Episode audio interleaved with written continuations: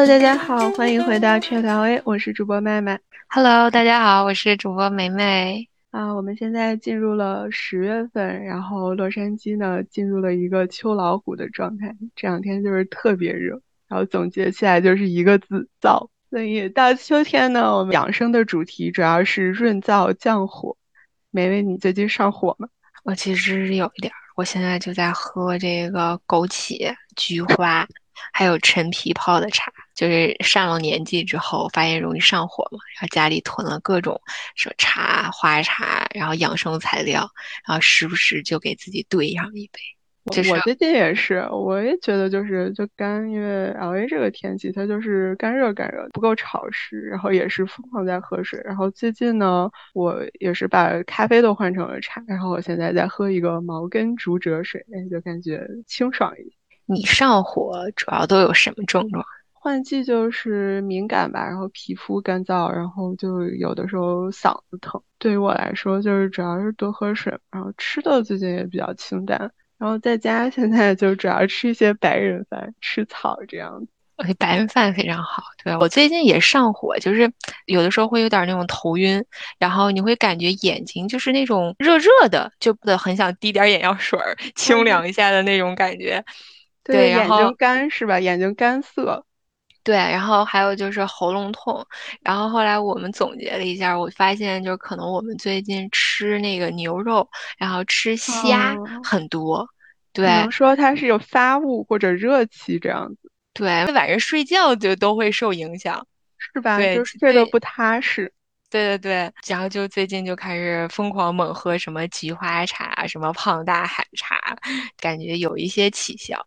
就是以前以前在国内的时候，那时候上火，就是会吃那个牛黄解毒片。对，我不知道你有没有吃过，就是它是一种中成药的片剂。对，小的时候就是上火啊，然后给吃那个牛黄解毒丸或者牛黄解毒片，主打一个清热去火。对我小时候其实不喜欢吃，因为觉得那个味道非常的冲，偏因为就是是一种中成药，所以就是你能闻到一股浓郁的中药味儿，所以就是小的时候其实不是很喜欢吃。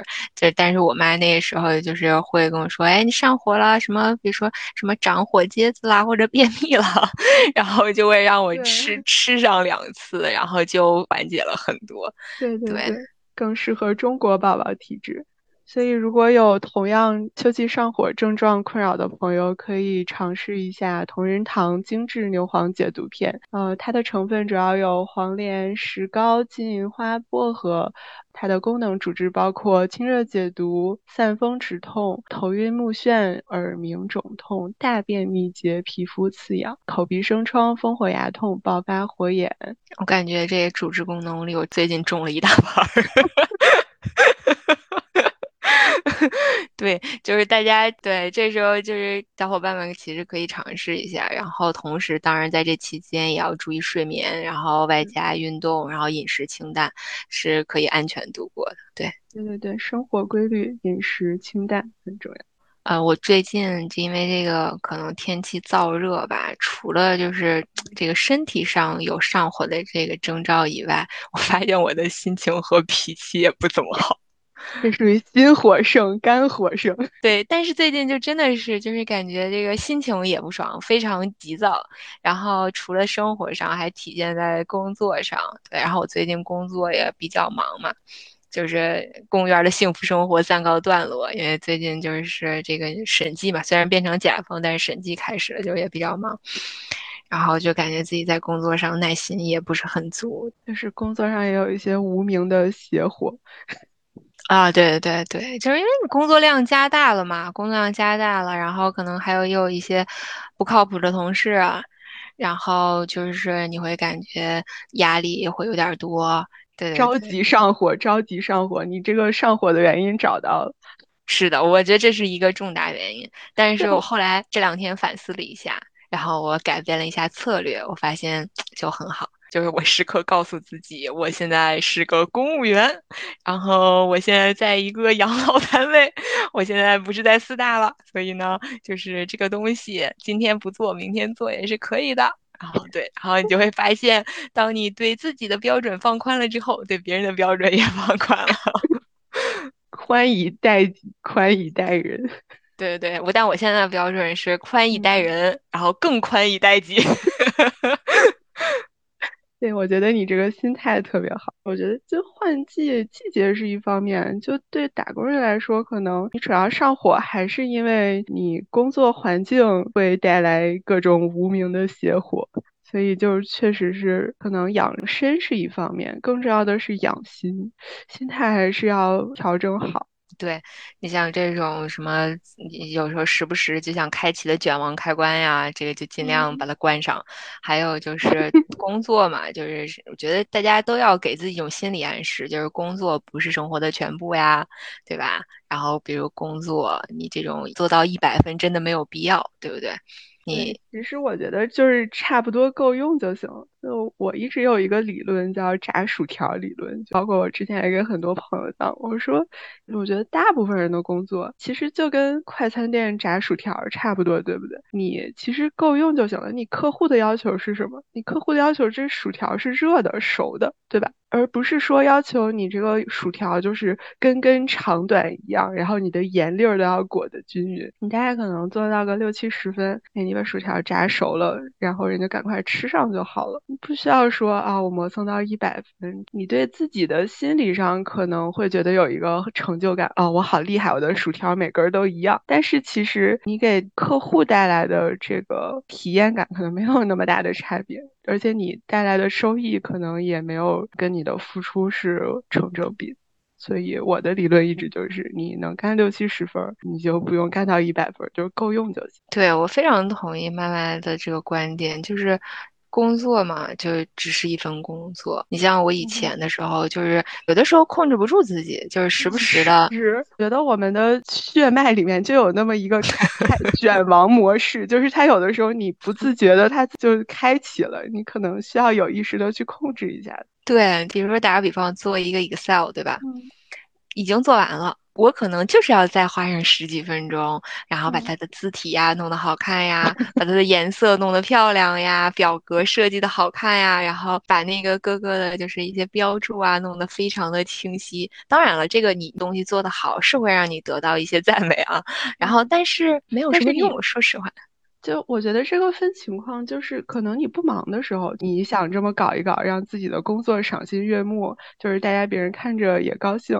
我觉得这个是 OK。但是比如说你现在特别忙的时候，你可能淡季的时候你有一个表格是这么做，你现在有一百个表格，你可能就不必要这么做。而且这一百个表格明天都要交，那你可能就差不多你这个数是对上的，然后就是符合了基本的要求，你就没有必要再去进行这个嗯美化的活动。哎，对，麦麦说的这一点。其实我非常赞同，而且我之前其实有一个亲身的经历，在还在做审计的时候，然后我们组里面呢，就是每年懂的，就是审计公司每年都会有很多的应届毕业生，就是新人的小孩进来嘛，然后他们可能在这种就是做一凭证啊，或者是这种做这种 documentation 上面，就是肯定会有一定欠缺，没有那么熟练。但是当时是在忙季嘛，你不可能在忙季的时候那么多的时间去特别细致的，比如说告诉他们应该怎么做呀。或者是去美化一些，当时的一个经理，然后就说我们要把这个东西改善一下。然后我们在会上讨论的时候，我就记得我们的那个有一个 senior manager 就说，我们现在是忙季，我没有那么多的时间去处理这些细节的问题，所以我们大概的告诉他们应该怎么去做就可以了。然后等到我们这个忙季过去，在夏天淡季的时候，我们可以专门就是我们大家来把这个新人召集在一起，然后系统的再给他们去培训。一下，我们应该怎么去做？对，其实我觉得就跟麦麦刚刚说的一样，就是当你在忙的时候，其实你要降低对自己对于这个完美的这个要求标准，因为这个一方面会减轻你自己的一个焦虑，提高你自己的工作效率，然后同时你想说，我就是想在工作上取得一些成就，我想要引起老板的注意，或者我想要在这个你的这个组里面表现得更加的优秀，对吧？你可以把你的这个建议去多跟你的老板或者多跟管理层去沟通。你可以说啊，我觉得我们该怎么做，但是就是要有一个，我觉得大家就是要有一个大局观，眼光要放的大一点儿。对，你要抓住主要矛盾。对我我也是一样的，就是像我是做数据分析的嘛，就类似，就有的时候可能，反正就是大老板他可能会着急，他要一些数，然后就很急，因为他可能要再汇报给我们的母公司爸爸。这种急的时候呢，那你肯定就你只要确保数对了，然后有的时候格式上其实没有说我还要再加上什么公司的这个呃模板啊，然后再把这个每一个字体调得非常漂亮，这其实就是很简单。那就哎扔到一个 Excel 里面，就是他要什么数给什么数就够了。你要再去抠这个细节，可能有的时候你还耽误事儿。所以反正我觉得就是抓大放小，吧抓住主要矛盾就好。对，这就还是像炸薯条一样嘛。你你说 CEO 在窗口等着了，说快，我要一份薯条。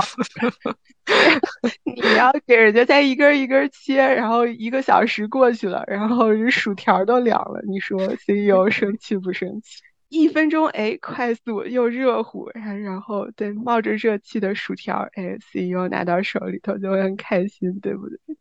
很多时候，我们确实就是会被这个完美主义裹挟，然后你就可能会给自己造成不必要的压力，然后这种压力就会导致你上火。我其实是这样的，我走过很长很长的弯路，所以给大家分享一下，就是我原来真的是我是一个自来卷，就是别人不卷我，我要卷别人。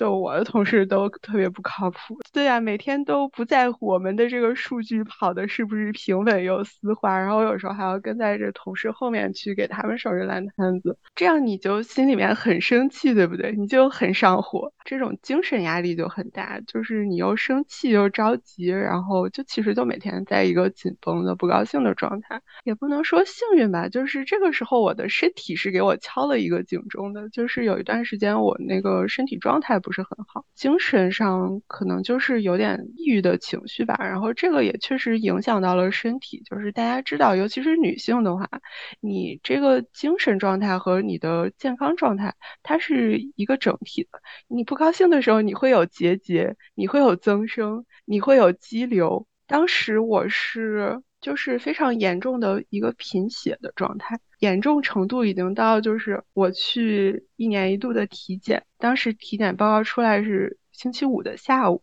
就是一般他周五到点儿他就医院也是的，到点儿就下班了，除非是急诊。就周五下午的时候，就快下班四点多，就是医院的护士就是特别着急的给我留了好多眼，然后给我打个电话说，你现在赶快回到我们的急诊去抽血，就是你那个指标已经是在一个非常危险，可能会危及到生命的程度。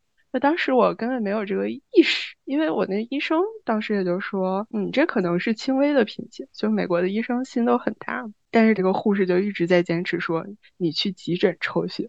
他这么坚持的情况下，那我就说，那我听你的，然后我就去急诊，然后去急诊，本来说我抽了血，我就能回家玩了。周五下午嘛，周五晚上了呀，结果我在急诊室直接被按到了病床，说。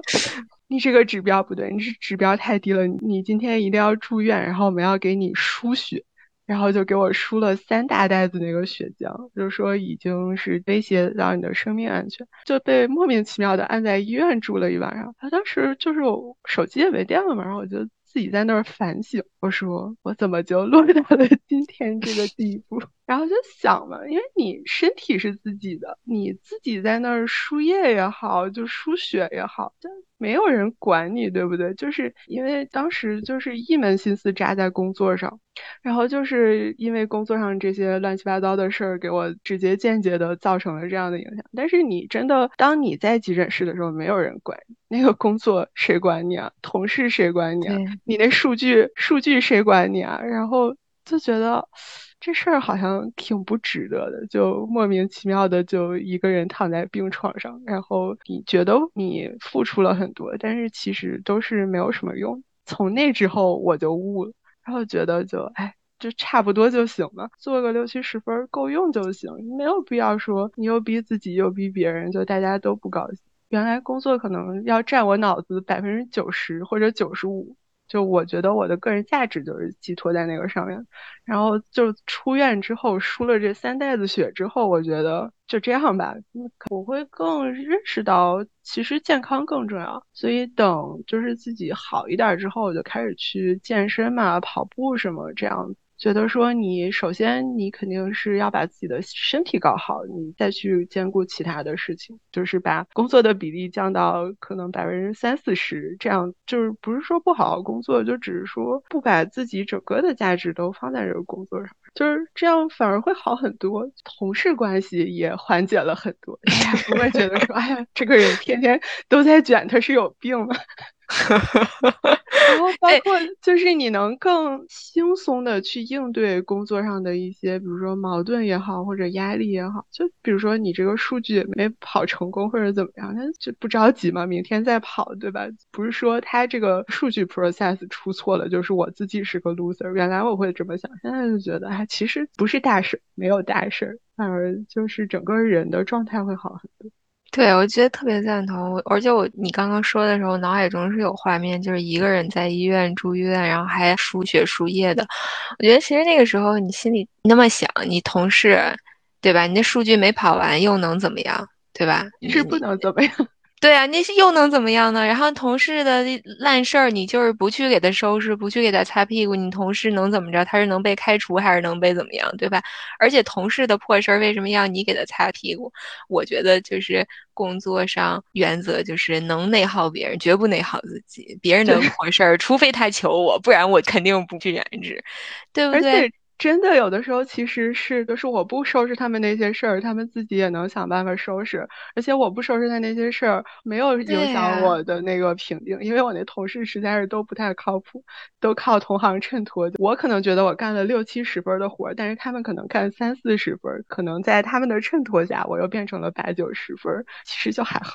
对对，所以对于职场上火，我和麦麦的第一条心得就是：打工人出来赚钱而已，不要入戏太深，也不要追求完美，工作够用就行。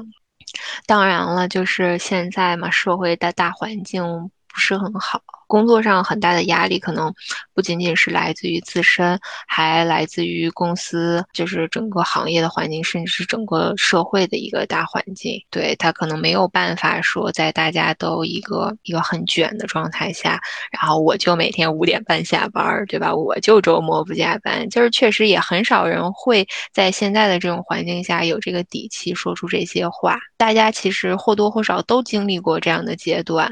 我之前在这。这个四大的时候，四大这个东西其实挺复杂的。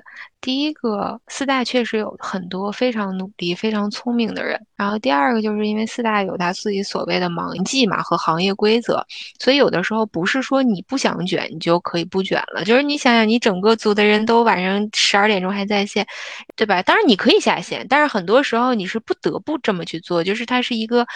对，大环境是那样子。对，所以在如果你在那样的一个环境里，就是所有人都在卷，所有人都在九九六，你也不能改变什么。我觉得有很多人其实是在这样的一种情况下，就是他不得不去，就是被这种趋势裹挟着，再去不停的就是产生很多的焦虑。就是之前做审计的这几年，我其实是挺深有体会的。那个时候的精神压力真的是非常的大，然后你就是心情也不是很好，然后慢慢的有这种心情上的变化会体现到你健康上，然后会出现各种就是上火，这个都是轻度的了，会由上火就是引发更多一些很恶劣的。你比如说你本身可能只是上火的时候，你会觉得啊牙疼、头晕、胃不舒、胃口不好，但是你如果持续这样下去，你可能就会有胃炎。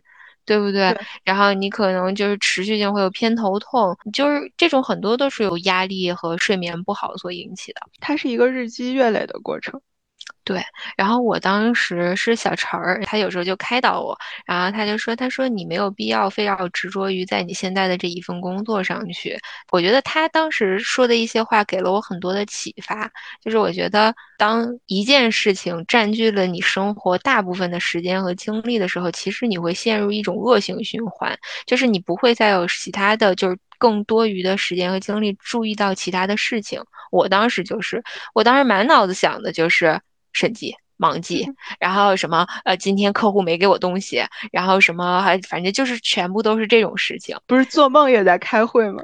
对对对，然后做梦都在开会，然后就是你也没有什么过多的思想去想其他的事情，就每天觉得好累啊，然后好 emo 啊，然后就是真的是生活什么都不想去做，每天就是爬起来上班，关电脑睡觉，对，然后所以其实小陈当时跟我聊了很多之后，我确实就会发现说，可能生活我不能只看到我眼前的这份工作，因为即便我做的再好，你又能怎么样？第一个。Study 确实是我说，我们当时公司里有非常多特别厉害、很优秀的人。你再去努力做，你可能也做不到那个呃最 top 的程度，对吧？而且还有包括，由于你的这个你是一个外国人，你也不能说啊，我就能在四大拼到合伙人的位置，对不对？你有天花板的。对，你是有一个职场天花板在那儿的，你可能会在卷死别人之前先累死自己。对，所以我当时干了一件事情，就是我去主动的联系了很多就是猎头，就是我那个时候会在那个网站上去看很多我自己想要去应聘的，就如果我不在四大做，我自己想要去应聘的其他职位或者岗位，看他们的职位要求，然后我会对跟我自己的简历做一个对比。我可能想要进什么行业，什么这样子，这是我一个比较理想的下一步的职业发展。那我现在欠缺什么？我有了什么？我能改改变什么？对我自己会去再做一个横向比较，就是我不再去跟同事做比较，我会去在市场上看我这个行业在市场上去做比较，然后而且我当时会试着去投一些岗位。就这个岗位可能并不是说我就一定要去，但是我会试着投一些之后去拿到一些面试的机会，然后去跟他们的 HR 或者是就是 Hire Manager 去面试。然后在这个过程中，我会去了解对方更加想要哪一些的工作能力，或者说我现在的一个简历或者我的工作经历，他们其实更看重的是我的哪一些能力。然后我反过来，我在我日常的工作当中，我会去更加注重这些，就是市场上觉得你有价值的地方。然后对于一些其实。谁都可以做，你做了也不会觉得你怎么样，你不做也不会怎么样的一些东西，我尽量就不去做了，因为我觉得你不去做，第一个可能真的就也没人去做，我觉得也不会引起什么后果。第二个就是，对，第二个就是你不去做，如果真的很重要，可能会有别人去做，对不对？但是你真的没有必要太有主人翁精神，觉得公司是我家，对吧？我要为公司奉献终身的那种感觉，对吧？没有必要为资本家就这么的对，然后当我就是以一个这样的状态去思考了一段时间之后，我觉得最大的一个帮助就是它会减缓我对这份职业和工作的焦虑。我觉得我不会像以前那么的在乎它，我会觉得哦，我知道我在市场上的一个定位，我知道就是我不在现在的这个公司，我依然可以找到一份很好的工作。而且从另外一个方面来讲，我这样去做了之后，它也没有影响我在工作上的表现。相反，其实它对你的工作是有一定的助力的。因为当你发现了这个行业就是重要的那些东西、有价值的东西之后，你在这个工作的过程中，你其实还反向了提升了你自己的价值。而且，然后在你可能比如说你老板他在看到你做工作的时候，他会觉得你这个人懂得了抓大放小，大局观。对，把有用的精力放在了非常重要的事情上，所以在后来的工作当中，就是你会发现，你会慢慢的更加负责一些，比如说更难的东西，但是其实是更有价值，或者你更能学到很多东西的一些事情上，对你自己其实就是一个达到了一个双赢的局面。对我觉得这是一个比较好的状态。你这个境界就很高了，这个眼界放宽，格局打开，大家。不必要说，就是你把你全部百分之一百的这个精力也好，包括你的期望也好，都放在工作上。就是你生活中，你所有的精力都放在任何单独的一件事情上，你的风险都是很大的。一旦这一个点没有达到你的期望，你就会非常非常非常的难受。我觉得工作这事情，就是工作只是一个赚钱的途径。其实对你来说，最重要的就是赚钱。对吧？你的身体健康，还有你的情绪的一个稳定性，我觉得这三样可能才是对于打工来说，才是你最需要注重的东西。然后你老板高不高兴，你同事高不高兴，甚至说这个公司盈不盈利，都跟你没有什么太大关系，对吧？对。而且有的时候，对老板和同事高不高兴，那都是不可控的嘛，他们不高兴也不是你的问题。对吧？他又没有给你钱，我为啥要负责让他高兴？你说是不是？对，包括公司他自己这个盈利也好，或者发展也好，我觉得这个就不是普通打工人该操心的事情。他这个你不是说今天你多干了俩小时，你公司明天就上市，对吧？或者你。公司股票明天翻一翻，不是这样的，就对个人努力是没有办法超越这个大环境的。比如说你经济好的时候，哎，大家都赚钱；你经济不好的时候，那公司可能业绩也不好，跟你没有什么太大的关系，对吧？就是对，而且还有一点就是，当公司跟你翻脸无情的时候，那是真的很无情。就是我到现在还记得，就是疫情开始的第一年，我有一天一上班，忽然发现我们组只剩我一个人了，哦，还有一个合伙人在。然后就是当时组里的其他几个人全部在一夜之间都被开除了。对，那是在疫情刚刚开始的时候。就是你想想，你疫情刚刚开始，你其实公司是没有实际上的账面损失的。他可能只是觉得疫情开始，他对未来有一个不太好的预期，但是公司就能冷血无情到马上把你开除掉。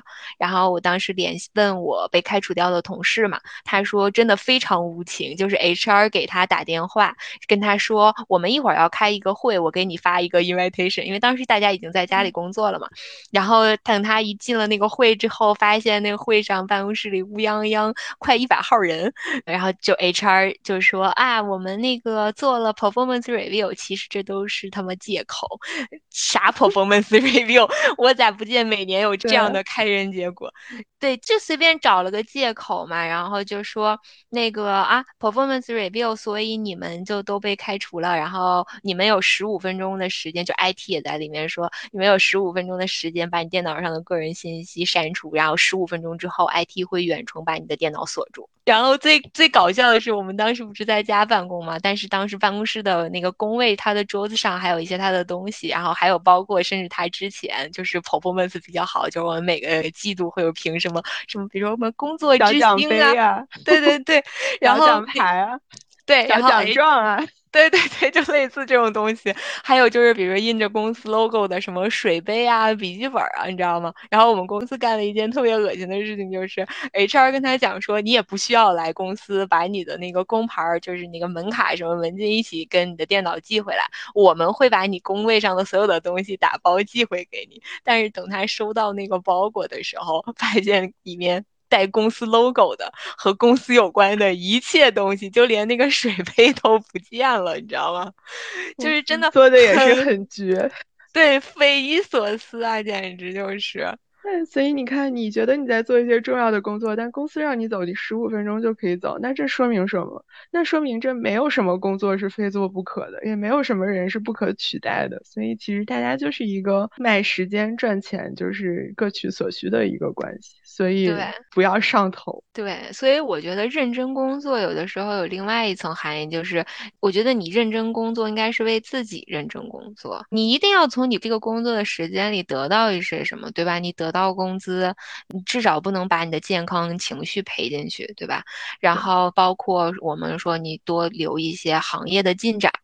对吧？然后包括现在市场上的一个需求，然后去你再反过来，当你看到就是一个供需关系嘛，你看到了一些需求，你再反过来看自己工作的时候，你再去认真的工作那些你值得被工作的地方，我觉得这样子你你才能更有底气，你才能觉得这个时间花费的是值得的，对吧？我觉得你完美的诠释了什么叫 work smart，而不是 work hard。我这个是当年吃了好多的亏，然后还有包括从其他同事身上学到的。对，然后还有另外一个，我觉得大家上火的点就是，是整体来说大环境也不太好嘛，可能就会有一些焦虑。嗯，可能会有一些经济上的压力啊，或者对你肯定的。今今天这个公司裁了一批，明天那公司裁了一批，大家肯定会焦虑。我觉得是人之常情，搁谁谁都会有。对我觉得像这种经济寒冬，说实话没有什么特别，就是以个人之力真的很难抗衡。我觉得就是大家真的就是要把自己家庭的风险降低一些，抗风险能力也要提高一些，然后抱紧自己的小被子。然后度过这个寒冬，对，真的是这样。就是如果你像现在像这种情况之下，你没有办法就行业不景气嘛，然后你也没有办法什么开源啊什么之类的，那就只能节流了嘛。我觉得其实节流有的时候也是非常有效果的。对，就是不涨工资的情况下，你少花钱，不就等于变相涨工资了？而且真的是，就是你在这种寒冬要来的时候，我觉得普通人对抗风险的能力，确实就是你手里有钱，心里才不慌。对，你看像现在这种环境下，对吧？比如说谁家出了个什么帆布包，贼贵的那种，就不需要买了。淘宝上十几块钱买个帆布包，不也挺香的吗？对吧？然后能去公司蹭的饭一顿都不能落，对吧？什么咖啡，星巴克、瑞幸，它再打折再九块九，我觉得也没必要喝，是不是？我觉得这个自己兑出来的跟星巴克卖的拿铁也没啥太大区别，甚至你还更健康。因为如果你仔细看这些咖啡店它的配料表的话，其实你就看它糖的那个克数，其实还是挺吓人的。所以你又获得了金钱，又获得了健康。包括其实就是外食也是一样的，就是出去吃的话，现在真的好贵。对对，现在我觉得国内具体就物价涨怎么涨的不清楚，但是美国这儿这真的是这个出去吃饭能比疫情前可能涨了有百分之四十到五十的价，然后小费也变得奇高无比。那你像这种情况之下，你就尽量不要总是出去吃饭嘛，你自己买点东西在家做不香吗？对吧？你不出去了。你还有一系列连锁的省钱反应，你不开车也不用花油钱，对不对？你也不用给小费，哇，这这生活不要太开心啊！你现在出去吃一顿饭的钱，能顶一个星期买菜的生活费了。对吧？对，而且还是从健康角度讲，出去吃通常来说就是重油、重盐、重糖、重口味嘛。就所以外面的饭为什么好吃？自己在家做，就毕竟你呃入口的东西你都可以控制嘛。对，就是这样子的。所以就是就像一个水池，对吧？一头进水，一头出水。那你肯定得把你出水的速度要小于进水的速度，你才能攒下来钱嘛，对吧？当你这个水可能进水速度变慢，甚至不进水的时候，那你出水是不是也能稍微暂停？就一些也把它控制的少一些。对，你看，哎，我池子里还挺多水，不就没那么上火了？对啊，那肯定心中手中有粮，心中不慌，对不对？我没错。对，然后祝愿大家在这个寒冬都有自己的小被子，然后抱紧自己的小被子，一起度过这个寒冬吧。好的，今天就是这样，感谢大家的收听，我们下期再见啦！下期再见，拜拜，拜拜。